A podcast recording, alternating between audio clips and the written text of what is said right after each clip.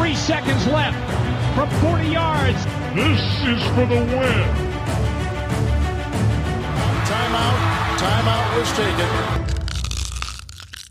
Hallo und herzlich willkommen zur neuen Folge von Icing the Kicker, dem NFL-Podcast in Kooperation zwischen dem Kicker und der Footballerei. Heute, am heutigen Donnerstag, in elf Wochen geht die neue NFL-Saison wieder los. Das ist nicht mehr so lange hin, deswegen machen wir euch heute schon mal so richtig Appetit mit unserem Rookie-Radar. Wir schauen auf die Jungstars, die frisch vom College kommen, aber unserer Meinung nach von 0 auf 100 auch bei den Profis für Furore sorgen können.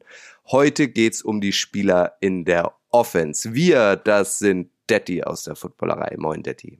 Hallo Kutsche. Ist bei euch auch so warm? Ich sitze hier im Keller und habe ein, eine äh, Trainingsjacke vom österreichischen Fußballverband an.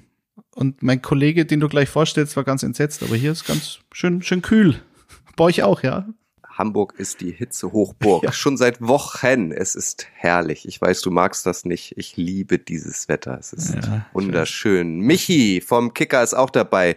Was trägst du heute für uns? Das interessiert vor allem alle Podcast-Hörer.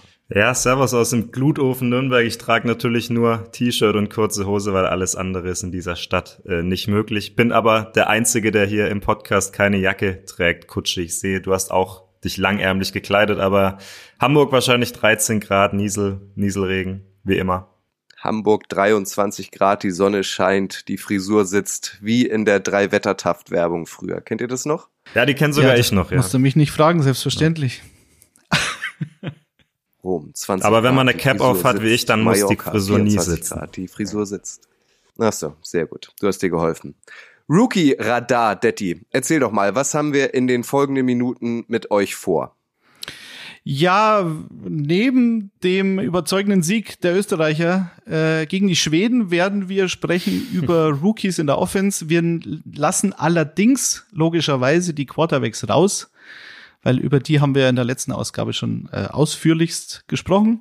Mm, aber es gibt ja noch ein paar andere Positionen im American Football und über die sprechen wir heute. Sehr interessant wahrscheinlich auch für Dynasty Footballspieler, die vor ihrem Rookie Draft stehen, aber auch für alle anderen, glaube ich, ist einiges dabei.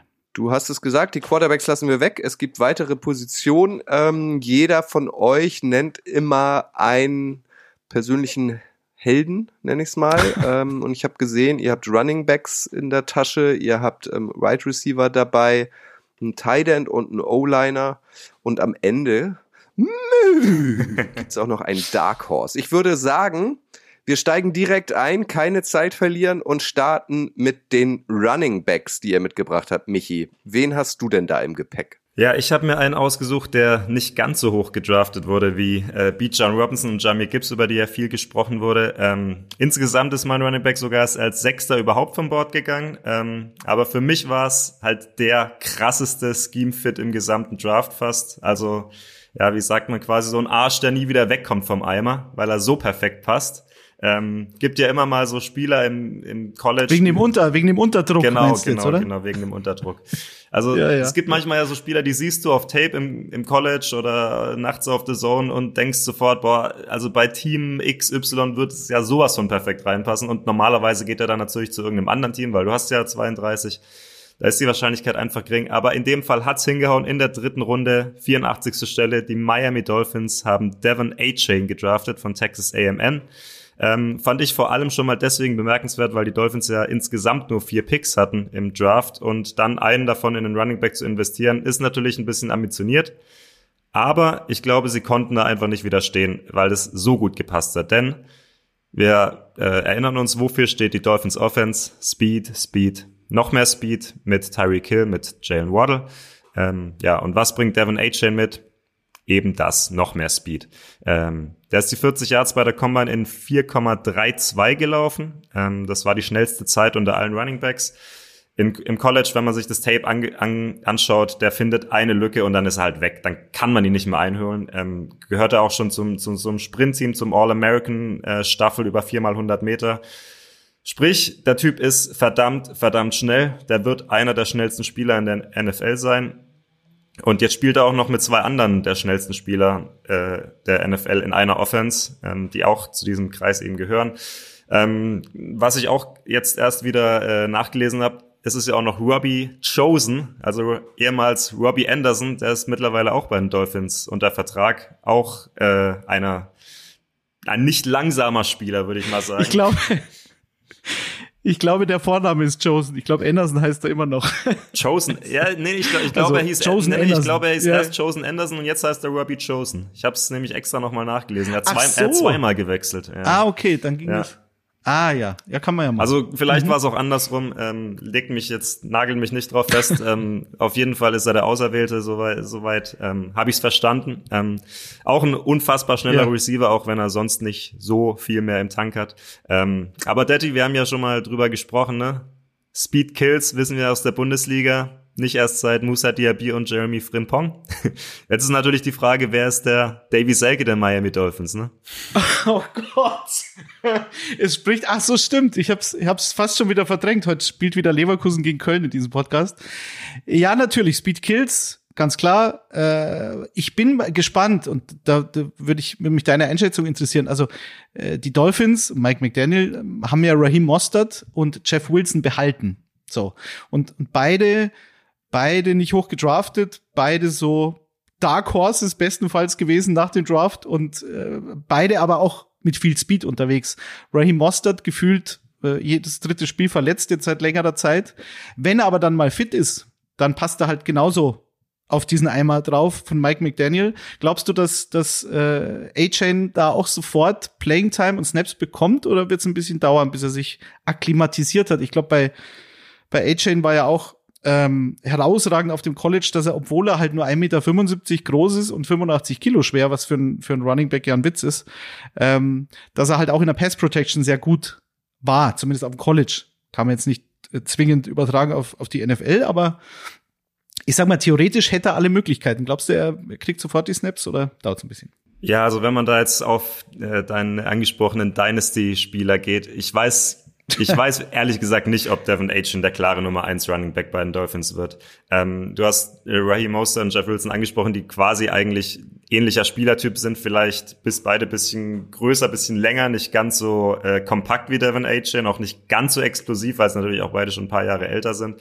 Ähm, er ist, das muss man sagen, er ist sehr klein, er ist auch äh, relativ leicht und es, es steht ja auch noch im Raum, dürfen wir nicht vergessen, ähm, die Miami Dolphins werden ja auch mit Devin Cook noch in Verbindung gebracht. Ähm, wenn mhm. sie den verpflichten, wäre der natürlich als Nummer eins Running Back gesetzt. Äh, und Mostert und Wilson sind, wie gesagt, ähnliche Spielertypen mit ein bisschen mehr äh, Erfahrung noch. Aber ich glaube halt gerade dieses, diese, diese Explosivität, die lässt natürlich mit dem Alter von einem Running Back ab äh, immer immer mehr nach. Und Mostert ist immer verletzt, Wilson ist auch oft verletzt. Ähm, und ich glaube, dass A-Chain halt, selbst wenn die beiden fit sind, dass er als, als Roleplayer da sehr schnell seinen Platz finden wird. Äh, vor allem, weil er auch im College ja oft als, als Slot-Receiver eingesetzt wurde. Ähm, hat sich da auch nicht so schlecht angestellt. Das ist, glaube ich, einfach ein Spieler, dem will man den Ball in die Hände geben. Ich glaube, für Third Down, du hast es angesprochen, in der Pass Protection ist er stark. Ähm, den kann man bei Third Down als, als Third Down Back gut benutzen, so ein bisschen so dieses Austin Eckler Ding. Und äh, ich glaube, dass Mike McDaniel das auch machen wird, dass er ihm den Ball in die Hände geben will, ähm, als Slot Receiver, als Third Down Back, vielleicht nicht als First und Second Down Back. Und deshalb glaube ich, das ist einfach ein Spieler, ähm, der gerade in dieser Offense ganz extrem viel Spaß machen kann, auch wenn er vielleicht nicht das, das, das ganz große Volume bekommen wird. Eine kurze Zwischenfrage meinerseits. Delvin Cook hast du angesprochen, Michi. Ähm, wir wissen alle, wurde gecuttet, weil es keinen Trade-Partner gab bei den Vikings. Der hat noch kein neues Team. Mich überrascht das so ein bisschen. Sieg Elliott zum Beispiel, um noch einen prominenten Running Back zu nennen, hat auch noch kein neues Team. Was meint ihr? Also wie lange dauert das noch, bis zum Beispiel so ein, so ein Delvin Cook oder auch so ein Sieg Elliott unterkommt? Wird sich das bis kurz vor den Saisonstart ziehen oder passiert da jetzt noch was im Juni? Was ist eure Einschätzung? Mm, ja, ich ich glaube, es ist wie immer eine Frage des Geldes und eine Frage der Forderung, die der jeweilige Spieler oder sein Berater stellen wird. Äh, für mich ist Devin Cook und Zeke Elliott äh, sind zwei ganz verschiedene Paar Schuhe. Also ich glaube, dass Cook, wobei ich immer, ich sehe Cook immer mit so einer ausgekugelten Schulter vor mir. Also der hat gefühlt, äh, glaube ich, da wirklich Probleme seit Jahren jetzt schon. Und bei dem hast du halt auch immer dieses Risiko, dass er dir ausfällt für eine längere Zeit. Und irgendwann ist die Schulter halt mal komplett durch. Aber als, als Spieler, glaube ich, hat er doch noch mal deutlich mehr im Tank als Sieg Elliott. Dementsprechend werden aber auch die Gehaltsforderungen sein. Also ähm, es müsste sich in der Saison jemand verletzen. Ich weiß nicht, ob wir so eine OBJ-Situation ähm, haben, der halt auch wartet, wartet, wartet, bis er dann irgendwann ein Angebot bekommt und auch ein Team äh, als Anbieter hat, was ihm äh, gefällt und wo er vielleicht auch eine Chance auf einen, auf einen Ring oder auf die Playoffs zumindest sieht. Bei Delvin Cook, der wird jetzt einfach warten. Ich kann mir vorstellen, dass im Training Camp da was passiert, sobald sich der erste verletzen würde und oder er von seinen Gehaltsforderungen ein bisschen runtergeht. Also ich glaube, Cook wird schneller ein Team finden als Elliott. Bei Elliott, keine Ahnung, bei Elliott kann ich mir wirklich vorstellen, dass es weit in die Saison reingeht und dann irgendein Team, das einen klaren Starter verliert, sagt, okay, ähm, wir sind jetzt voll dabei im Playoff-Rennen und wir, wir brauchen jetzt einen erfahrenen Running Back, der noch ein bisschen was äh, im Tank hat und dafür ist Elliott dann wahrscheinlich der richtige Mann. Ja, ich denke, es ist halt, es ist, es ist halt genau diese Frage, die du, die du ansprichst, die Gehaltsforderung. Ne? Ich glaube, Running Backs denken immer noch, dass sie eigentlich, wenn sie mal so wie Delvin Cook und Zeke Elliott mal zur absoluten Elite gehört haben, dass sie halt immer noch so bezahlt äh, werden müssten. Werden sie aber halt nicht mehr. Das passiert nicht mehr in der heutigen NFL. Ja. Ähm, und ich glaube, deswegen dauert es gerade auch bei beiden noch. Deswegen, ich sehe es genauso wie du. Ich denke, Sieg Elliott, außer die Cowboys nehmen ihn noch mal so auf so einem Einjahresvertrag oder so kurz vor der Saison halt mit. Äh, sehe ich aktuell nicht, wel welches Team den verpflichten sollte. Ja, Devin Cook, der wird halt gerade, der testet gerade seinen Markt aus. Der guckt, wie viel, wie viel bekomme ich vielleicht. Äh, der geht mit höheren Forderungen rein, als er natürlich jemals bekommen wird. Und der wird sich irgendwann anpassen. Und dann denke ich schon, dass er, dass der vor der Saison noch ein neues Team finden wird. Ich glaube, die Broncos waren noch so ein bisschen mit in der Verlosung, die Bills, wo er mit seinem äh, kleinen Bruder James Cook dann zusammenspielen könnte. Ähm, dem quasi bisschen so den, den den Platz streitig machen würde. Da wird es vielleicht auch bisschen Bruder, Brudereigekabbel geben. Ähm, aber ich denke schon, dass äh, Devin Cook früher oder später ein Team äh, finden wird. Aber es ist halt, es ist halt immer die gleiche Frage. Äh, nimmst du halt einen, einen alternden Running Back oder Detti einen neuen jungen Running Back? Wie zum Beispiel deinen. oh, Michi, Überleitung oh. des Todes. Sensationell. Sensationell, hätte Ottmar Hitzfeld gesagt. Äh, vielleicht noch kurz zu A-Chain. Also äh, ich habe in dieser Recherche auf die Sendung ein bisschen recherchieren wir ja dann doch gelesen, dass seit 1995 gab es wohl zehn Seasons, in denen ein Running Back, der unter 86 Kilo wiegt, also unter 190 Pfund, was bei A-Chain der Fall ist, ähm, über 1000 Rushing Yards hatte.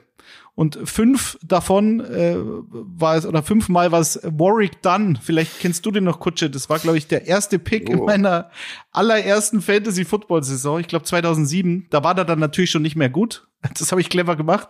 Aber der hatte zum Beispiel bei Atlanta zwischen 2004 und 2006 dreimal Seasons mit über 1100 Rushing Yards. Also möglich ist es, oft passiert es halt nicht.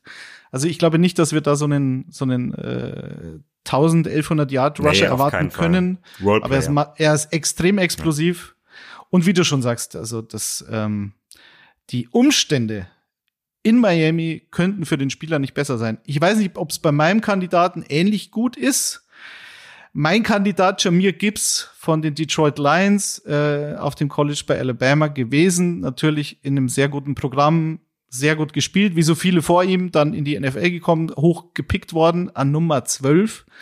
Und wir wissen alle noch, wie sich, ähm, wie sich der War Room in Detroit gefreut hat, als sie diesen Pick machen durften.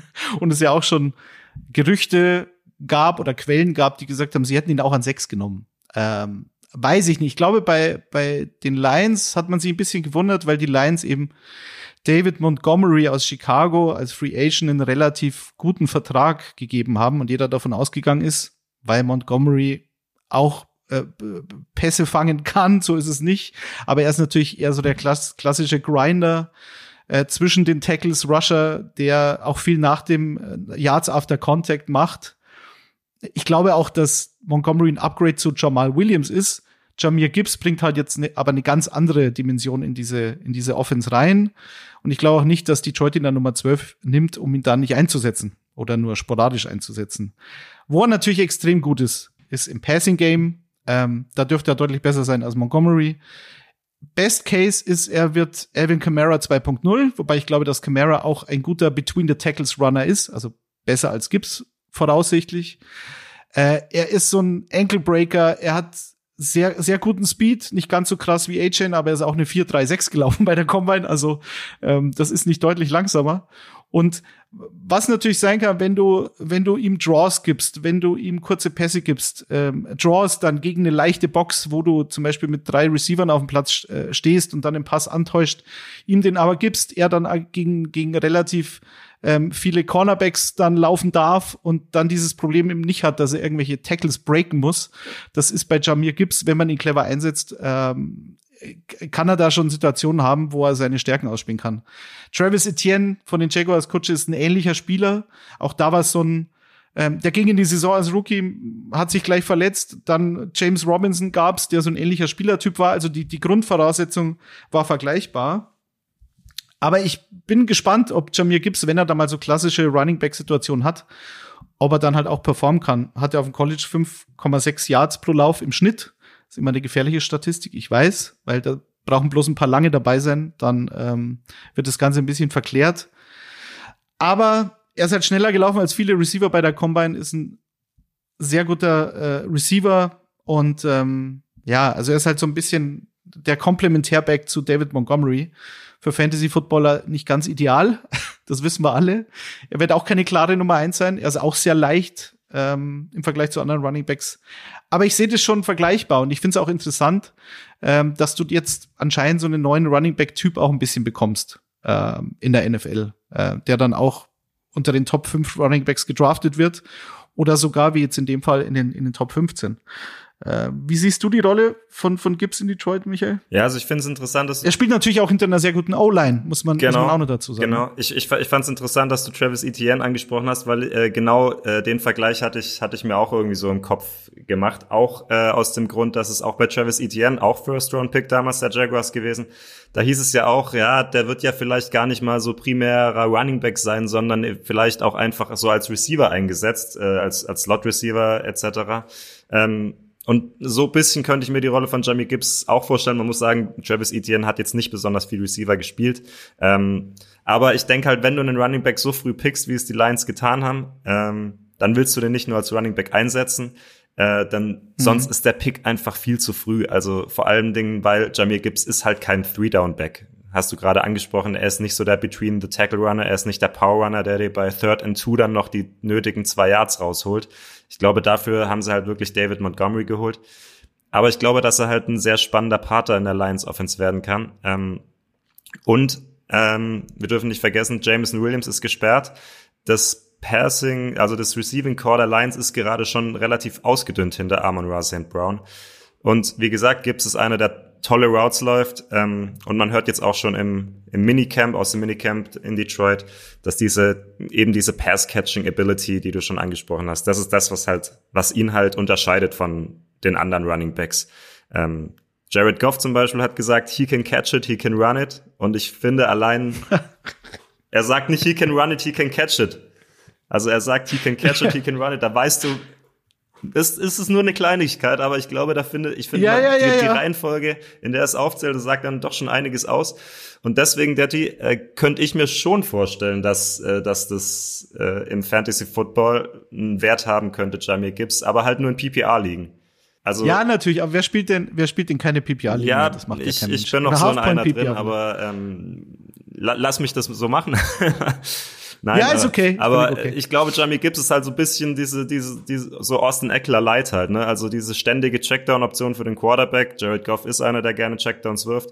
Und ich denke, dass er zumindest mehr Catches und mehr Targets haben wird als ein Bijan Robinson in seiner Rookie-Saison. Oder siehst du, siehst du das anders? Naja, ich, ich sehe es vor allem so, dass die, die Lions jetzt endlich die Andre Hopkins verpflichten sollten, aber irgendwie hört da keiner auf mich, weil da ist nämlich dieses Problem, dass Jameson Williams die ersten sechs Spiele ausfällt. Wenn er wieder da ist und die Lions sind voll im Playoff-Rennen dabei, dann geht's mal so richtig ab. Das wäre jetzt meine Idee, aber okay. Das will wohl keiner hören oder vielleicht passiert's ja noch. Mal schauen. Was mich ein bisschen, letzter Punkt bei diesem Pick, was man auch noch dazu sagen muss, Swift war ja auch ein hoher Draft-Pick vor ein paar Jahren und aber die Andre Swift wollte keiner haben in Detroit. Der war auch, ich glaube, 70 Targets hatte der letztes Jahr, aber irgendwie hat es nicht so funktioniert und sie haben ihn dann abgegeben. Und die Eagles haben sich gefreut darüber, vermute ich. Also sehr vergleichbarer Spielertyp, so, aber sie nehmen halt jetzt ein Upgrade aus ihrer Sicht und ähm, verschwenden in Anführungszeichen dafür einen sehr hohen Draftpick. Ob es eine Verschwendung ist, werden wir sehen. Aber eigentlich hatten sie so einen Spielertyp bereits im Kader. Aber irgendwie, irgendwas muss Swift falsch gemacht haben. Irgendeine Leiche im Keller muss er gehabt haben, dass das nicht ähm, gewollt war. Nicht mehr bei den Lions. Vielleicht lag es an seiner Schwester. Vielleicht. Die kommt jetzt nach also, Deutschland, habe ich gelesen, die Frau Swift. Ja, nächstes Jahr. Ja. Nächstes Jahr ist soweit. Hast, Hast schon eine Karte? ich dachte, wir gehen zusammen hin. Weiß nur nicht, Hamburg oder München? Such du aus. Okay. Also, ähm, Michi und Detti haben es angesprochen, ist natürlich für euch interessant, Players to Watch in der NFL-Saison 2023 ist aber auch für Fantasy-Football-Spieler interessant. Wenn ihr da jetzt bald Dynasty Draft oder ähnliches habt, merkt euch die Namen Devon Chain und Jamir Gibbs und merkt euch vor allem die nun folgenden zwei Wide Receiver. Auch da haben Michi und Detti was für euch vorbereitet. Wer ist denn dein Passempfänger des Vertrauens auf der Rookie-Seite, Michi?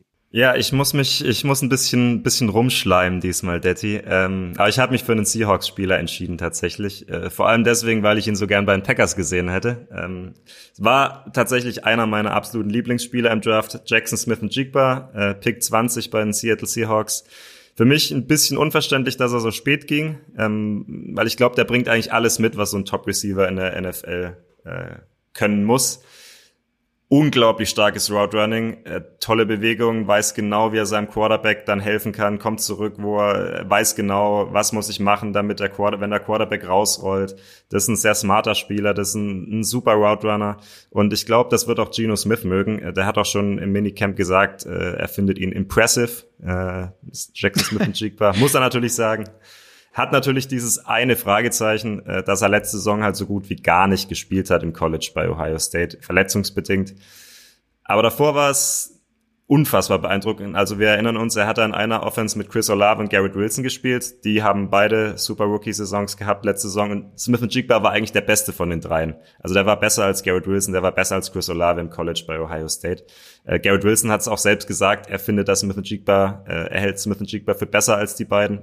Und ich finde auch, dass er, äh, Daddy, das wirst du besser wissen, aber ich finde, dass er halt super reinpasst auch bei den Seahawks ähm, mit seinem, also in diesem Receiver Room als Ergänzung zu DK Metcalf, der ja das physische Beast ist, als Route Runner bisschen limitierter, ähm, auch als Ergänzung zu, zu, Tyler Lockett, der aus dem Slot ja am liebsten an vertikal geht. Ich glaube, da bringt Smith Jigba so, der dann die Mitte des Feldes auch gut bearbeiten kann, nochmal ein neues Element rein. Aber äh, Daddy, da will ich jetzt gar nicht groß vorweggreifen. Wie siehst du denn die die Rolle von Smith Jigba bei den Seahawks? Ich bin übrigens auch sehr dafür, immer den Namen komplett auszusprechen, weil er so schön ist. Jackson Smith. Wahnsinn, oder? Sensationell. Allein deswegen schon einer von meinen Lieblingsspielern. Ja, natürlich. Und auch Jackson mit X. Ich mag's, ich mag's genau. irgendwie, ich mag's, wenn X in den ich Namen mag das auch. Ich, das find, ja, ich finde das auch top. Ja. Dankeschön, Michi. Ja. ich, ich, ich schleim heute nur ja. rum. Ja, das ist doch, ist doch wunderbar. Muss auch mal sein. Ähm, ja, die Rolle von, von JSN bei den Seahawks. Also, es ist nicht, also Doug Baldwin fällt einem da schon sehr stark ein. Also als Spielertyp, der vornehmlich im Slot agiert, äh, das im College getan hat, wie du schon gesagt hast, die Voraussetzungen mit Wilson und Olave outside waren schon, sind schon sehr vergleichbar mit dem, was er jetzt bei den Seahawks vorfindet. Du hast natürlich auch diesen äh, mittelfristigen Ausblick, dass Tyler Lockett nicht jünger wird. Er wird, glaube ich, keinen neuen Vertrag mehr kriegen kann mir aber auch vorstellen, dass der ein Spieler ist, der dann einen Vertrag nimmt und da auf viel Gehalt verzichtet, um seine Karriere in Seattle zu beenden. Aber das ist Zukunftsmusik. So wie es jetzt sich darstellt, haben die Seahawks, und das war ja meine, meine Hoffnung vor dem Draft, diese Receiver Nummer drei Position endlich besetzt, hatten dann in den letzten Jahren mit D. Eskridge, Second Round Pick, leider immer verletzt, auch viel zu dünn und, und auch, glaube ich, nicht dieser Spielertyp, den sie brauchen. Marquise Goodwin, den hatten sie letztes Jahr eigentlich hauptsächlich auf dieser Nummer drei Position war eine ganz nette Geschichte, aber halt auch nichts, wo du deine Offense besser machen kannst. Und äh, Smith Jigba ist ein Typ, der, der, der bewegt die Ketten, move the chains, hat Long Speed, kann sich aber, kann dich auf einem Bierdeckel austanzen, das hat man letztes Mal schon Kutsche. Ähm, Voraussetzung ist natürlich, dass du viel mit 11 Personnel spielst, also sprich mit drei Receivern auf dem Platz, weil sonst macht es keinen Sinn er ist vom Spielertyp vielleicht so ein bisschen das, kann er, glaube ich, als Rookie schon sein, was Tyler Boyd in Cincinnati ist. Also neben zwei, zwei starken Outside-Receivern äh, mit Chase und Higgins, dann noch Tyler Boyd obendrauf. Das finde ich ist sehr vergleichbar. Die Frage bei JSN wird sein, ob er überhaupt Outside spielen kann. Bei Ohio State muss das eben selten und was bei Ohio State, wir reden ja immer von dieser 2021er Saison, noch sehr beeindruckend ist, äh, Wilson und Olave haben ja, haben ja die, die College Playoffs nicht gespielt, weil sie sich quasi schon auf den Draft vorbereitet haben. Und äh, Smith und Jigba hat dann im Rose Bowl gespielt und hatte 347 Receiving Yards bei 15 Catches und war der MVP dieses Spiels. Also da hat er sogar gezeigt, dass er nicht unbedingt diese die defensive Aufmerksamkeit auf die Outside Receiver braucht, um in der Mitte glänzen zu können. Also ich bin da total hyped mit diesem Pick, bin sehr zufrieden und mal sehen, was am Ende dabei rauskommt. Aber viel schief gehen kann da, glaube ich, nicht, wenn er verletzungsfrei bleibt. Und das ist halt die Sache. Ne? Also wenn für die Franchise war das, glaube ich, sehr, sehr guter Pick. Ja. Klar, das hast immer. Ähm, und an Nummer 20 ist ja fast ein Stil. Also, dass er ging, war der erste Receiver, der vom Board gegangen ist. Und, ähm, und er ist auch so der Eins, er ist auch, das war schon. Na, natürlich war schon hast du die, natürlich hast du die, die Einschränkung, dass er eigentlich primär aus dem Slot kommt. Aber wenn's aus dieser Draftklasse, die ja jetzt nicht äh, die allerbeste Receiver-Draftklasse gewesen ist wahrscheinlich. Wenn es einer schafft, so ein richtiger Nummer 1 Receiver zu ja, werden, dann sehe ich das schon bei Smith Jigba, weil einfach das Route Running auch outside äh, sich überträgt auf die NFL, glaube ich. Man muss halt schauen, also so ein Vergleich ist natürlich immer, wenn du einen, einen, einen äh, sehr guten Slot-Receiver hast, ist halt dann meistens Cooper Cup, aber Cooper Cup kann halt sehr viel mehr. Der ist im Draft relativ spät gegangen, weil er halt bei Eastern Washington gespielt hat und da nicht so auf dem Radar war aber halt auf dem, auf dem College schon sehr dominant gespielt hatte. Also äh, ich, ich warte ab. Ich bin gespannt, ob er, ob er auf allen Positionen spielen kann. Das werden wir dann in ein, zwei Jahren vielleicht beurteilen können. Aber selbst wenn es diese in Anführungszeichen eingeschränkte äh, Slot-Rolle ist, dann ist es schon okay, weil die Seahawks waren, glaube ich, auf Platz 20 ähm, in der Offense, was, was äh, Third Down Conversions betrifft. Also genau da hat es halt dann gehapert oftmals und wir wissen alle, das dritte Down ist das Wichtigste im Football. Zurück zu dir, Kutsche. Das dritte Down ist das Wichtigste im Football. Das Fünf Euro ins Phrasenschwein. Es ja hängt an meiner Wand, klar. Ja. Wand ich gebe den Ball direkt äh, zu dir zurück. Jetty. Ja. Beglücke uns mit deinem Rookie Radar Receiver. RRR. Triple R, könnte man sagen. R-rated. Safe Flowers von den Baltimore Ravens. Ich muss immer aufpassen, wenn ich Ravens sage, dass ich nicht die Münchner meine. Also Safe Flowers. Baltimore war bei Boston auf dem College, hat eine äh, sehr gute Karriere auf dem College gehabt, ist auch hier wieder 1,75 Meter, 182 Pfund, also eher einer von der leichteren Sorte. Mit wem man, mit wem man ihn sofort vergleichen muss, eigentlich ist Marquise Brown, auch ehemaliger, glaube First Round Pick gewesen in Baltimore. Ähm, guter Spätzle von Lamar Jackson, den haben sie dann abgegeben nach Arizona. Da war, glaube ich, Lamar nicht so begeistert. Jetzt holen sie sich wieder so einen ähnlichen, vergleichbaren Typ Receiver ins Haus. Hatte letztes Jahr 78 Catches, über 1000 Yards, 12 äh, Receiving Touchdowns und auch hier wieder ein bisschen Statistiken, war der sechstbeste Receiver, was die Target Share im eigenen Team betrifft. Also 30 Prozent seiner Targets gingen auf ihn und sogar fast die Hälfte aller tiefen Bälle gingen auf ihn in seinem Team äh, in Boston. Also, was wir kriegen, ist auch wieder sehr guten Speed, äh, auch Long Speed, darum geht's ja dann, ne? also nicht die kurzen Antritte, sondern dann eben bei 50 Yard Pässen ähm, hat er dann die Separation eins gegen eins gegen den Cornerback, ja, hat er wahrscheinlich. Ähm, viel Press Coverage äh, wird er nicht spielen können, einfach weil er zu, zu schmal und zu leicht ist. Aber muss er ja auch nicht zwingend. Wenn er dann auch im Slot so eine Rolle bekommt, Yards nach dem Catch ähm, generieren kann. Äh, ein sehr gutes Route Running hat, äh, eine 4-4-2 auf 40 gelaufen. Also auch hier haben wir wieder ähm, Dinge, die in der Offense helfen können und vor allen Dingen auch im Vergleich zu den Receivern, die da noch im Kader sind. Also du hast mit Rashad Bateman auch einen First-Round-Pick, einen ehemaligen, der leider zu oft verletzt war. Der kommt jetzt, glaube ich, ins dritte Jahr. Mal schauen, ob dieser Sprung kommt. Und du hast natürlich OBJ. Mal sehen, was da noch im Tank ist.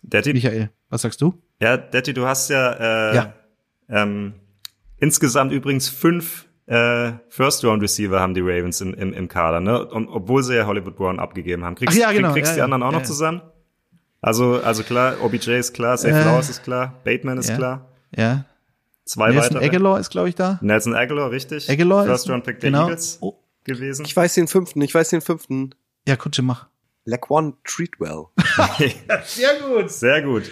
Hat, wer, wer kennt, wer ihn, kennt nicht? ihn, nicht? mehr? Minnesota Vikings. Ja. Aber auch, aber ich glaube, seine einzige einigermaßen passable Saison bei den Jaguars tatsächlich gespielt. Ähm, aber ja. Deswegen kennt er ihn. Das, mhm.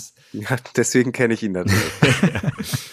ja, also, ja, also im besten Falle, da, ich bin ja immer hier so Best Worst Case äh, Hansel, also im besten Falle ist er so ein Antonio Brown für Arme, also gerade auch was dieses, ähm, diese Soft-Spots zu erkennen, gerade wenn du eher so durch die Mitte kommst, aber trotzdem diesen, diesen Speed hast für die Langdinger.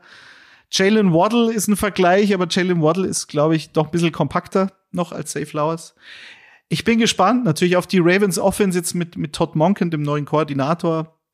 Wir werden, wir werden sehen, aber ich weiß nicht, in so einem Podcast äh, vor dem Draft hat man gesagt, ja, also die Whip Routes von Safe Flowers, die sind wie ein Gemälde. Also, ne, gerade an der Goal-Line, du ziehst nach innen, ziehst aber dann sofort wieder nach außen, parallel zur, zur Goal-Line oder halt zur Line of Scrimmage beim dritten Versuch und ähm, lässt den Cornerback im Dust zurück. So, also das, der hat schon Qualitäten, gerade auf engstem Raum, äh, plus diese, dieser, dieser Speed äh, hinten raus. Also sehr interessanter Spieler, finde ich. Was, was ist denn, was ist dann der Worst Case? Ich möchte an dieser Stelle einmal sagen, Entschuldigung, ich möchte einmal sagen, auch Detti hat Qualitäten auf engstem Raum. ja, wegen der flexiblen Hüfte, Kutsche. Aber das haben wir beide. Das, das vereint uns.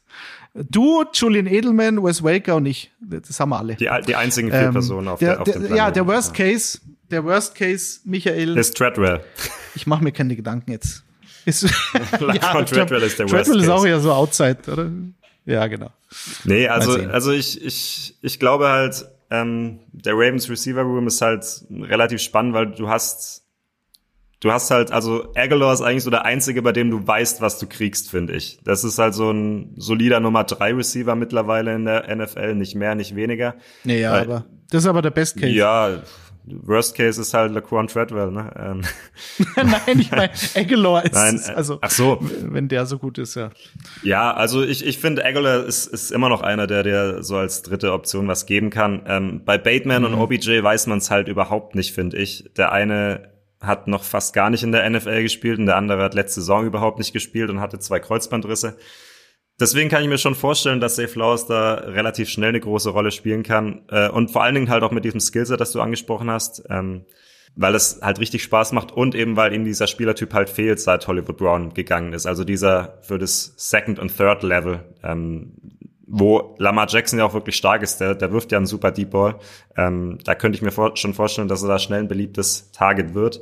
Auch weil ich glaube, OBJ hat nach zwei Kreuzbandrissen nicht mehr die Explosivität, um da auf Second und Third Level so, so schnell zu kommen.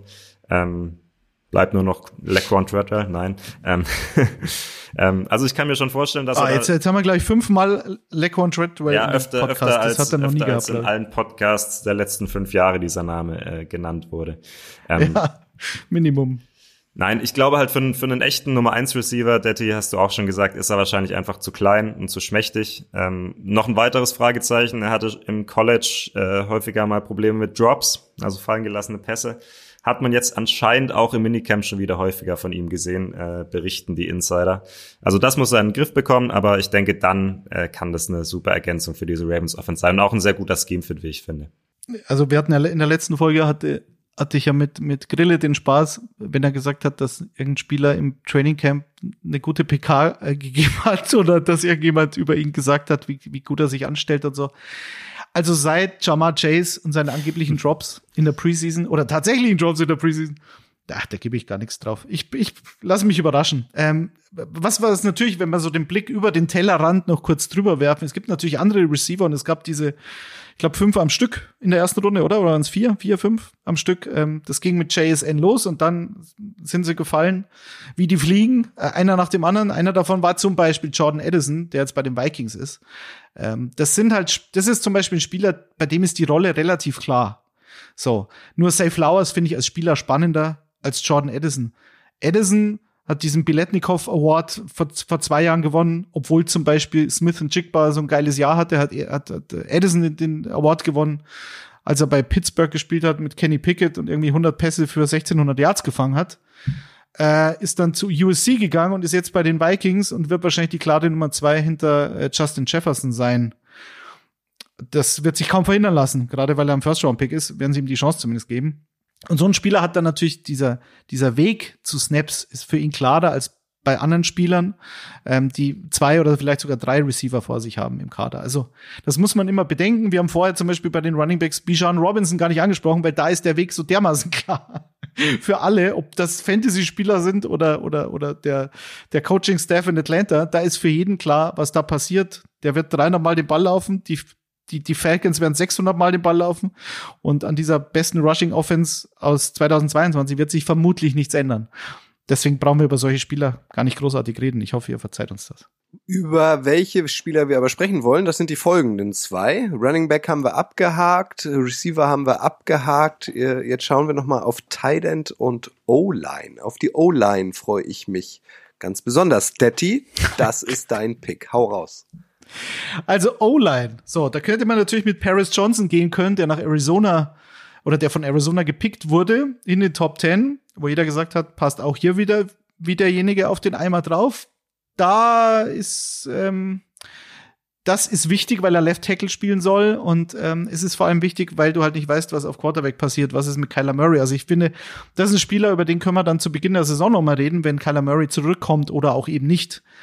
Wer für mich jetzt schon ähm, perfekt in dieses Team passt und so ein bisschen überraschender Pick war, in der O-Line war Darnell Wright aus Tennessee, der zu den Chicago Bears gegangen ist, er Nummer 10. Die Bears sind da sogar noch einen Pick zurückgegangen, haben nach hinten getradet, um sich dann ihren, ihren Right Tackle der Zukunft an 10 zu holen. Und bei dieser Right Tackle Frage ist halt immer mh, hm, offensichtlich, dass man sagt, na ja, ist er denn, ist so ein Spieler, den du nur auf der rechten Seite einsetzt, ein Top 10 Pick wert? Und da muss ich sagen, wenn ich, wie die Bears davon ausgehe, dass ich letztes Jahr in der fünften Runde mit Braxton Jones meinen Left Tackle der Zukunft gedraftet habe und dann einen absoluten Stil gemacht habe. Wenn ich davon ausgehe, dass ich mit Tevin Jenkins einen guten Guard habe, Cody Whitehair wird wohl wieder Center spielen und Nate Davis, den haben sie geholt aus, aus Tennessee, einen neuen Right Guard im Kader habe, fehlt aus meiner Sicht, wenn ich jetzt im Front Office wäre, fehlt halt nur noch die rechte Seite. Und da hole ich mir dann einen, der in der Offense in Tennessee gespielt hat, die halt ähm, fast nur gepasst haben oder halt diese Spread-Offense gespielt haben, hauptsächlich. Da weiß ich zwar nicht, ist er auch ein guter Run-Blocker in meinem Team, aber da weiß ich auf jeden Fall, dass ich mein, mein Quarterback der Zukunft mit Justin Fields, der letztes Jahr viel zu oft auf dem Hosenboden lag und sich teilweise auch dadurch verletzt hat, zwischenzeitlich, den muss ich schützen. Und das kann ich auch, indem ich einen Right Tackle drafte. Also ich glaube, was das Pass-Blocking von Right betrifft, gibt es wenig Fragezeichen. Es müsste eigentlich funktionieren. Ähm, was so das All-Around, das Skillset betrifft eines O-Liners oder eines Tackles im Speziellen, der sehr wenig Run-Blocking auf dem College machen musste. Das hast du letztes Jahr zum Beispiel in Seattle gesehen, als mit Charles Cross in der ersten Runde, ich glaube auch an Nummer 10, und dann in der dritten Runde mit Abram Lucas von Washington State auch zwei Spieler genommen haben, die auf dem College sehr viel in einer Spread-Offense mit einer sehr passlastigen Offense gespielt haben. Äh, da vertraue ich aber dann doch wieder den Scouts und sage, okay, ich habe jetzt dann den Spielertypen als Tackle, dem traue ich zu, dass er auch Run-Blocking kann, obwohl er es nicht machen musste. Also ich glaube, das könnte funktionieren. Das könnte so ein Jackpot-Pick gewesen sein von Chicago, den man vielleicht jetzt so gar nicht auf dem Radar hatte, weil eben Paris Johnson, Peter Skoronski, Broderick Jones, das waren eher so die Tackles, die da die da eher, äh, über die eher gesprochen wurde vor dem Draft. Michael, hattest du, hattest du ihn überhaupt auf dem, auf dem, äh, auf dem Zettel oder sag, oder nachdem er gepickt wurde, sagst du, der passt sehr gut? Weil sie eben speziell jemanden für die rechte Seite gesucht haben. Genau, also ich denke, deswegen ist es auf jeden Fall auch, auch finde ich, ein Top-10-Pick äh, völlig vertretbar. Ähm, sie haben, wie gesagt, einen für die rechte Seite gesucht. Daniel Wright war ausschließlich Right Tackle. Ähm, ich war ein bisschen überrascht, dass er vor Skuronski gepickt wurde, der ein Pick später zu den Titans gegangen ist, ähm, wo dann wohl aber ja bisschen die Frage war, spielt er in der NFL Guard oder spielt er Tackle? Und ein Tackle ist einfach so genau. viel mehr wert als ein Guard. Ähm, deswegen genau. ist wahrscheinlich dann Daniel Wright ein Pick davor gegangen. Ähm, um mal noch, doch mal noch ein, ein Zitat aufzugreifen, weil ich das so schön fand, äh, aus dem Minicamp, wo es auch mal nicht nur darum geht, ähm, ja, der ist so toll und der ist so smart und alles. Ähm, äh, Daniel Wright ist wohl im, im OTA-Training hingefallen mal und äh, hat dabei dann äh, aus irgendeinem Grund einen Purzelbaum geschlagen und Cole Kmet, der Tight End, hat darüber gesagt, it was the most graceful I've ever seen a 33-pound player do. Also Purzelbäume schlagen. War das ein Somersault? Ein Somersault, ja, ja, genau. Das habe ich ja genau. gelesen, ja. Also genau. Purzelbäume schlagen kann er auf ja, jeden Fall. Spricht also, für seine Beweglichkeit. Ähm, das reicht mir ja schon. Genau. Ob er, ob er jetzt ein richtig guter Right Tackle wird, ich finde, das lässt sich bei O-Linern noch sch schwerer prognostizieren, jetzt ohne dass sie ein NFL-Spiel gemacht haben als bei anderen Positionen. Ähm, müssen wir abwarten, aber ja. ähm, sagen wir mal so, in, in Sachen Purzelbäumen hat er mir was voraus. Oder, oder kann, wann hast du das letzte Mal eingeschlagen, Detti? Äh, ich habe, ich konnte sogar diese Purzelbäume nach hinten. Du konntest. Als ich noch, ähm, ja, jetzt natürlich nicht mehr. Aber das mussten wir im, im Torwarttraining mussten wir das öfter machen. Ich dachte mit der flexiblen Hüfte. Schön, schön geschmeidig bleibt. Ja, ja, aber als ehemaliger Keeper muss natürlich ein Purzelbaum können, ist ja logisch. Aber ähm, Tristan Wirfs wollte ich noch sagen. Also das war so der letzte Right Tackle, der mir einfallen würde spontan 2020. Tampa Bay Buccaneers an Nummer 13. Auch da haben sich manche gewundert. Sehr hoch für den Right Tackle. Und in dem Jahr haben sie dann den Super Bowl gewonnen. Davon gehe ich bei den Bears jetzt nicht aus. aber Tom Brady war ähnlich wertvoll für die Franchise, wie es jetzt Justin Fields wahrscheinlich äh, sein dürfte. So, von der Wertschätzung. Und ähm, deswegen kann man das schon machen. Und wenn der so ein, so ein Jackpot ist wie Tristan Wirfs, dann ja, bitte, wieso nicht? Bitte ist das Stichwort. Michi, bitte, du bist dran. Ja, damit wir jetzt noch äh, die letzte größere Positionsgruppe der Offense auch haben, habe ich mich noch für einen Titan entschieden. Ähm, es war ja eine historisch gute Titan-Klasse im Draft, ähm, bei dem es dann bisschen oder ja doch für mich schon sehr überraschend nur einen Spieler gab, der in der ersten Runde gegangen ist und den habe ich mir ausgesucht, Dalton Kincaid von Utah, äh, der ging an 25. Stelle zu den Buffalo Bills. Ähm, auch wie Smith und Jigba oder Jackson Smith und Jigba, Detti. ein Spieler, den ich, den ich sehr ja, gerne. Wenn dann, wenn dann komplett. ein Spieler, den ich sehr gerne bei den Packers gesehen hätte, auch weil er halt so ein, ein super Passcatcher ist. Ein super, also ein, auch relativ limitiert. Er ist nicht, nicht so der tolle Blocker, aber er ist sehr schnell für einen Tight End. Er ist nicht der größte und nicht der kompakteste auf diese, für diese Position, aber er ist halt einer, der vertikal gehen kann. Und da hast du nicht so viele Titans, die das auf einem gewissen Niveau können. Und deswegen wird er, glaube ich, vor allem als Pass-Catching-Titan einen sehr hohen äh, Wert haben für, für die Bills. Ähm, was man so hört, ist auch gut angekommen. Klar, haben wir jetzt schon öfters gesagt, ist immer so eine Sache. Man hört aber, dass er sehr viel mit Josh Allen kommuniziert, dass sie sich auch mal so ein bisschen, ja, nicht streiten, aber dass sie doch diskutieren, dass sie, dass sie einen äh, regen Austausch pflegen, wird man diplomatisch ja, sagen. Das ist doch schon mal was. Ja, ähm, Josh Allen hat gesagt, er ist, er ist sehr smart im Kopf, wahrscheinlich smarter als er selbst, ne, wenn man da seine ähm, man, manchen Aussagen von Josh Allen und manche Würfe von Josh, Josh Allen nimmt. Nein, ähm, man hört, dass sie sich sehr viel austauschen über, über Routes, über, über die verschiedenen Konzepte. Also, und ich kann mir halt sehr gut vorstellen, dass Dalton Kincaid schon jetzt in der ersten Saison gleich die Nummer zwei im Passing Game bei den Bills wird, hinter Stefan Dix. Ähm, man muss sagen, Gabe Davis letzte Saison hatte die Chance, sich in dieser Rolle zu beweisen, hat sich nicht bewähren können, nicht zum, zumindest nicht als Nummer zwei.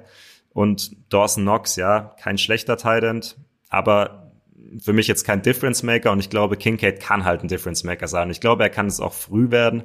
Ähm, deswegen bin ich auf ihn speziell sehr gespannt und ich finde, es wäre halt auch mal wieder schön, wenn mal so ein, mal wieder ein richtiger Star auf der Titan-Position rauskommt, weil ich finde, das gab es jetzt ein paar Jahre nicht. Also, oder ja, Kyle Pitts würdest du den noch mit reinnehmen, Daddy? Das jetzt hat sich halt dann auch nach der Rookie-Saison nicht mehr so dieses Star-Level verdient, ne?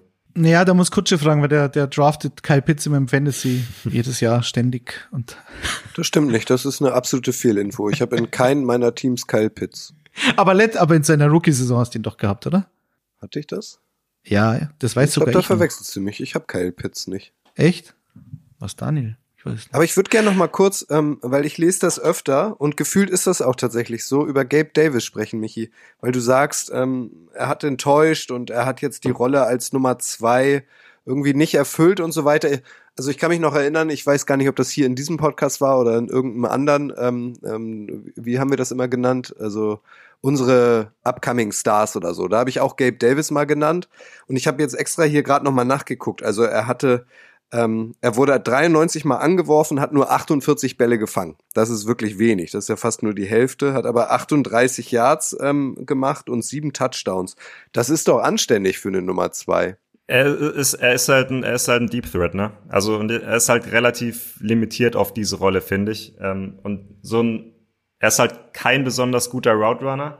Die, die, die Touchdowns sind okay, das, das, das sehe ich auch, aber äh, die, die Yards ist, sind halt dadurch bisschen inflated, dass er halt sehr viele lange Dinger fängt. Und wie gesagt, bei, ich weiß es gerade nicht, 48 von 92 ist nicht so die ganz äh, tolle Quote. Ich, ich sage auch nicht, dass Gabe Davis ein, ein schlechter Receiver ist, aber er ist jetzt für ein, für ein Team wie die Bills, das sehr hohe Ansprüche hat, sehr hohe Ambitionen.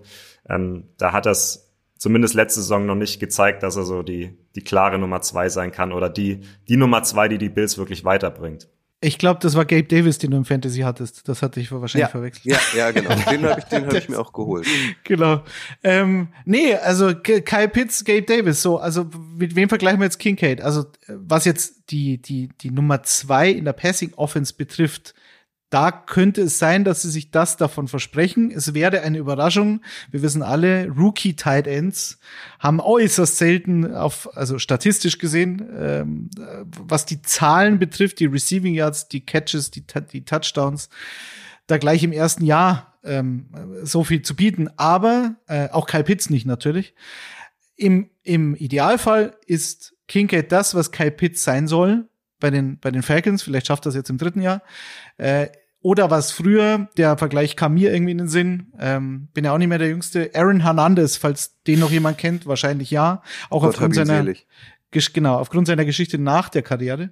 Also Aaron Hernandez von den Patriots, das war genau diese Rolle, das war eigentlich ein verkappter Receiver. Mhm. Du sagst, ähm, er ist nicht der größte Kincaid, 1,93 für unsere Verhältnisse ja, aber für Talent ist er dann. Und das ist wie, wie Hernandez. Also ähm, die Spieler kann man total vergleichen. Damals äh, in New England war es so, ähm, da hattest du Gronk als klassischen Titan, der auch mal ein Inline-Blocking-Titan ist. Natürlich so gut wie kaum einer. Und der aber natürlich trotzdem äh, viele Receiving Yards obendrauf noch hatte. Und Hernandez war halt dieser, dieser große Slot-Receiver Marcus Colston, den gab es mal bei den Saints. Das war so ein Spieler, der Zach war offiziell Ertz Receiver. Kam ja auch noch so ein bisschen. Aber Zach Ertz, ja. Auch also, wenn der jetzt nicht so der, der so ein Spieler, der Vertikale ist, aber halt auch vom Körperbau her bisschen, bisschen kleiner, bisschen Ja, und den du halt als, als, genau. den du als Defensive Back, also als Safety kaum halten kannst, außer du bist jetzt ein Cam Chancellor Typ, den du aber auch ähm, als Linebacker dann nicht halten kannst, weil er zu schnell ist. Der, dem der, dem du physisch zwar, wo du physisch mithalten kannst, aber von der Geschwindigkeit halt nicht.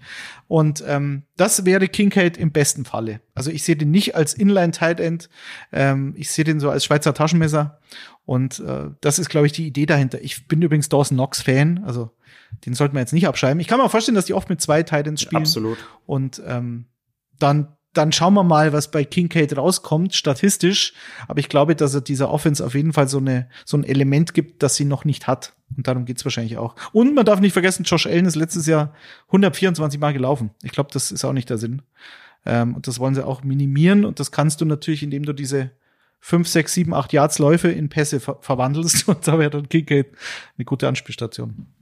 Seid ihr bereit für Dark Horses? ja, bitte nochmal dieses Geräusch. Das ist herrlich. Was ist ein Dark Horse, Daddy? Erklär es uns kurz. Also bezogen auf Football. Du musst jetzt nicht sagen, das ist übersetzt Kutsche ein schwarzes Pferd. Vielen Dank dafür, sondern Dark Horse ja. im Football. Black Beauty Second Flush. Ähm, das, ein Dark Horse. Das wäre jetzt beim Fantasy Football wären es diese Taxi Squads, die es beim Dynasty Football gibt. Das heißt, das sind dann Spieler, die du parkst in deinem Practice Squad sozusagen und, und dann bei Bedarf einmal während der Saison ähm, in den aktiven Kader holst, weil sie besser performen, als du dir vor der Saison vorstellen konntest. Oder beim Draft. Das wäre ein Dark Horse. Im Real Football ist es ähnlich. Da habe ich zwar keine Spieler, die ich auf dem Practice Squad erwarte, sonst würden wir sie hier natürlich nicht erwähnen, Michael, ist klar. Ähm, was aber passieren kann, dass die gar nicht so viel Snaps sehen am Anfang und vor allen Dingen aufgrund ihres Pedigrees, also sprich, wann sind sie gedraftet worden, wenn sie überhaupt gedraftet worden sind, kann, kann man nicht zwingend davon ausgehen, dass die gleich äh, in ihrer Rookie-Saison eine große Rolle spielen und dann aber letztlich doch alle überraschen. Das ist der Hintergrund. Und dann wollen wir euch paar Spieler nennen. Bin gespannt, so, Michael. Ja. Damit hat, um mit Paul Schockemöhle zu sprechen, ähm, Detti den Barren sehr hoch gelegt. Jetzt bin Daddy ich gespannt, war früher Wendy-Abonnent, glaube ich. Dem, ja.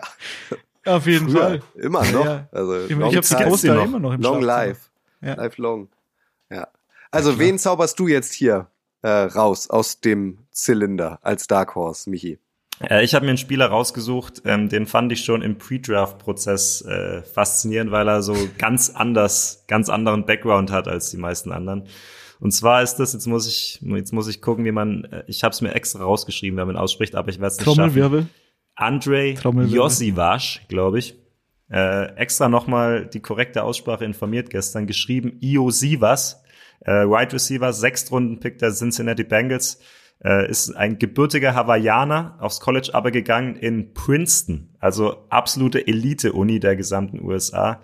Er wird also ein extrem schlauer Typ sein, dem es wohl auch wichtig war, ähm, auf eine dieser Elite-Unis zu gehen, weil ihm auch Bildung sehr wichtig ist, hat er gesagt. Also ihm war das, er wollte zwar auf jeden Fall Football spielen, aber er wollte das halt eben auf einer von diesen von diesen Elite-Colleges äh, tun, um halt auch ähm, die Bildung mitzunehmen.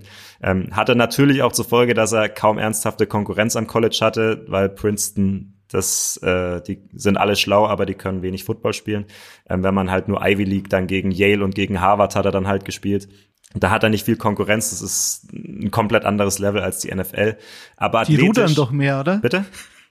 Das war die haben doch eher gerudert. Ja, das ja. ist England, das ist wieder was anderes. Ja, ich glaube, rudern, rudern könnte auch, weil athletisch ist der Typ äh, ein Freak, äh, 6'3, 205 Pounds und trotzdem eine 4'4'3 gelaufen im 40-Yard-Dash. Also das sind schon Gardemaße auch für einen Outside-Receiver.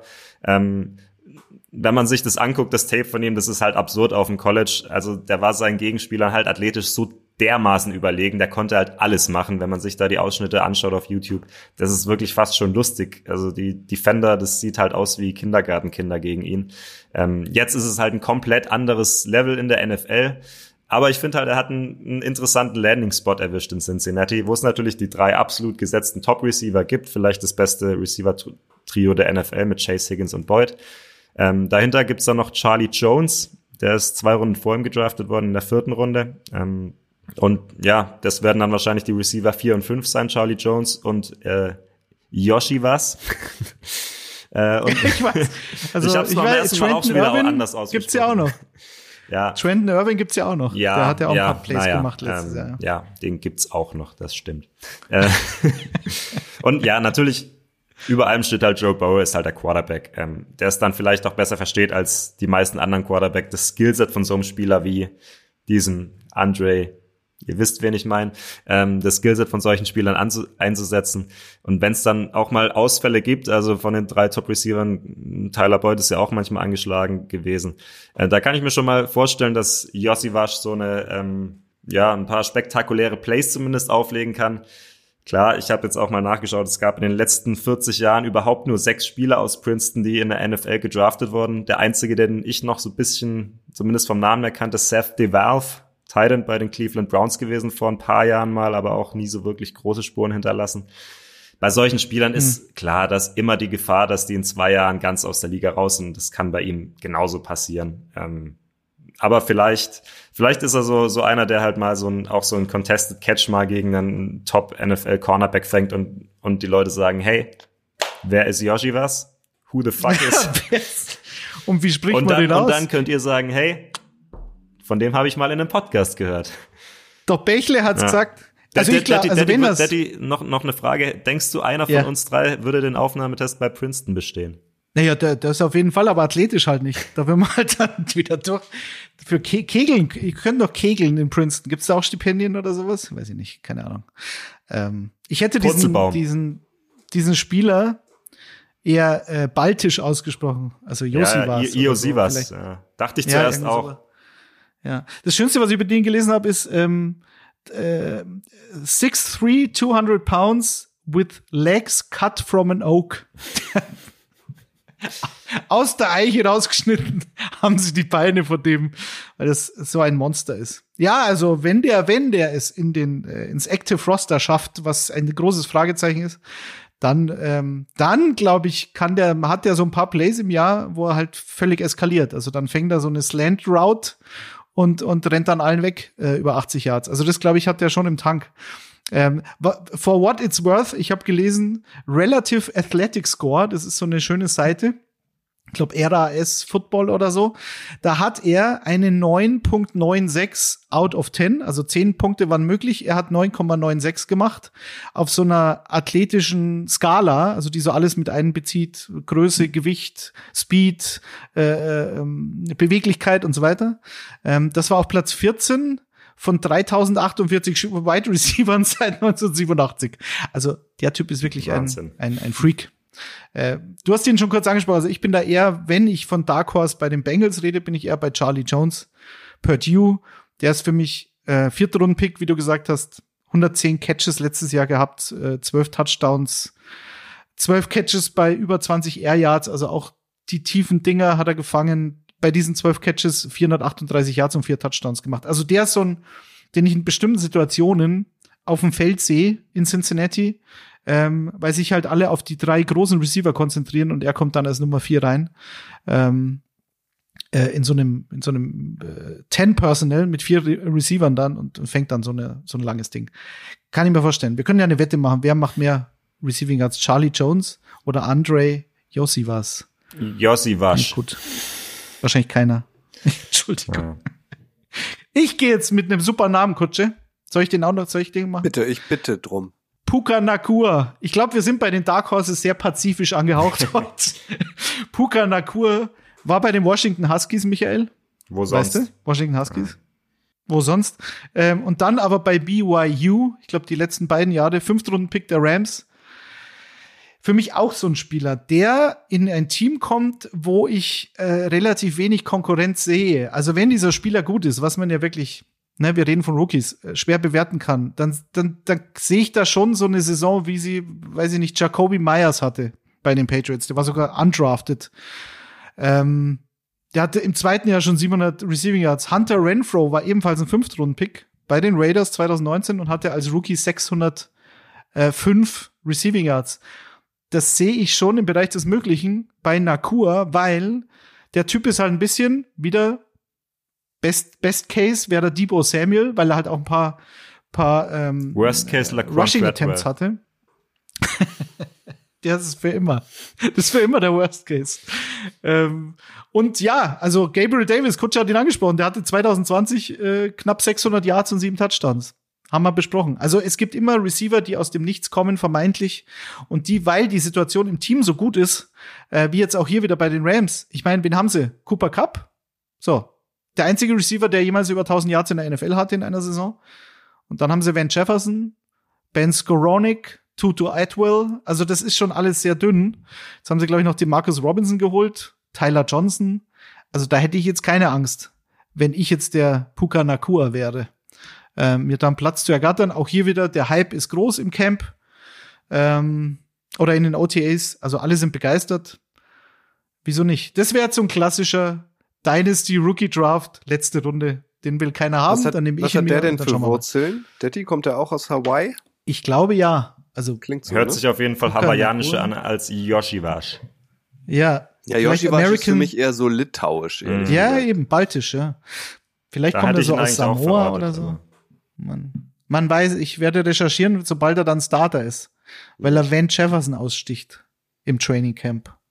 Also. Es wäre schon schön, wenn diese beiden Spieler dann perspektivisch irgendwann mal vielleicht zu den Dolphins gehen, um dann Bälle von Tour zu bekommen, oder? Das wird die Geschichte abrunden. Ja, ja. Das wäre schön. Und dann braucht man Lofa Tatupo noch einen Coaching-Staff und dann. Richtig. All Hawaiian Pacific Vita Team wäre das dann. Vita Vea, genau. Kann, kann, kann jemand zum Abschluss noch den, den vollen Namen von Vita Vea aussprechen? Äh, ich, Aber dann, ja, dann haben wir ein bisschen Überlänge, glaube ich. muss jeder erst, noch, sag mir noch das war jetzt kurz, gut abgesprochen, muss jeder erstmal googeln, wie er heißt. Sag mir noch mal kurz, ist gerade in meinen Kopf gekommen, ich weiß es tatsächlich nicht. Wo spielt Magnum mit Tom Selleck? Spielt das auch auf Hawaii oder spielt es in Florida? Naja, wenn ich, wenn ich mich an das Hemd erinnere, dann müsste er in Hawaii sein, oder? Eigentlich schon, ne? Mhm. Ja. Auch hier wieder Aufgabe bis zum nächsten Mal. Weil nächstes Mal sind wir wieder in der gleichen Konstellation. Da kümmern wir uns dann nämlich um die Rookies in der Defense. Da werden wir schon auch noch so einen pazifischen Spieler finden. Bin ich mal sicher. Ich würde an dieser ähm, Stelle nochmal, ich hoffe, er hört diese Folge, einen Arbeitsauftrag an Jan loswerden wollen, weil gerade so die letztgenannten Namen, ähm, die werden, sollten wir auf jeden Fall nochmal in so einer Art Social-Grafik oder so aufbereiten, oder? Also falls jetzt nicht alle mitgeschrieben haben, dass ihr nicht zurückspulen alle. musst, müsst. Ich bin für alle. Ja, genau. Also ähm, hm. die acht Spieler aus der Offense, die euch Detti und Michi präsentiert haben, wir geben alles. Jan gibt alles, äh, dass ihr das auch nochmal auf Social seht. Genau, und in zwei Wochen äh, geht dann um den Rookie Radar Defense. Und ich wäre jetzt, das sage ich euch jetzt schon, ich erhöhe den Druck ein bisschen, ich wäre enttäuscht, wenn da nicht auch wieder ein paar schöne Schmankerlnamen dabei sind. Ja, ja, das, wir werden dafür sorgen, dass es so kommt. Nur darum geht's ja eigentlich. wir schauen auch ganz Der Namensradar auf die Leistung, wir schauen mehr nach Namen erstmal. Ja, finde ich auch, ja. Sehr gut. Sechster, siebter. Also heute in zwei Wochen, Donnerstag, den sechsten, siebten, gibt es die nächste Ausgabe von eurem Lieblings-NFL-Podcast Icing the Kicker. Und da geht es dann um die upcoming Stars in der Defense. Michi, Detti, ich danke euch. Hat Spaß Ebenfalls. gemacht. Ich gehe jetzt ein paar Purzelbäume schlagen. Bis dann. Ja. Rückwärts. Summersault Bächle. Hashtag. Tschüss. Setz, setz dir einen Footballhelm auf, damit, damit dir nichts passiert. Tschüss zusammen. Ciao.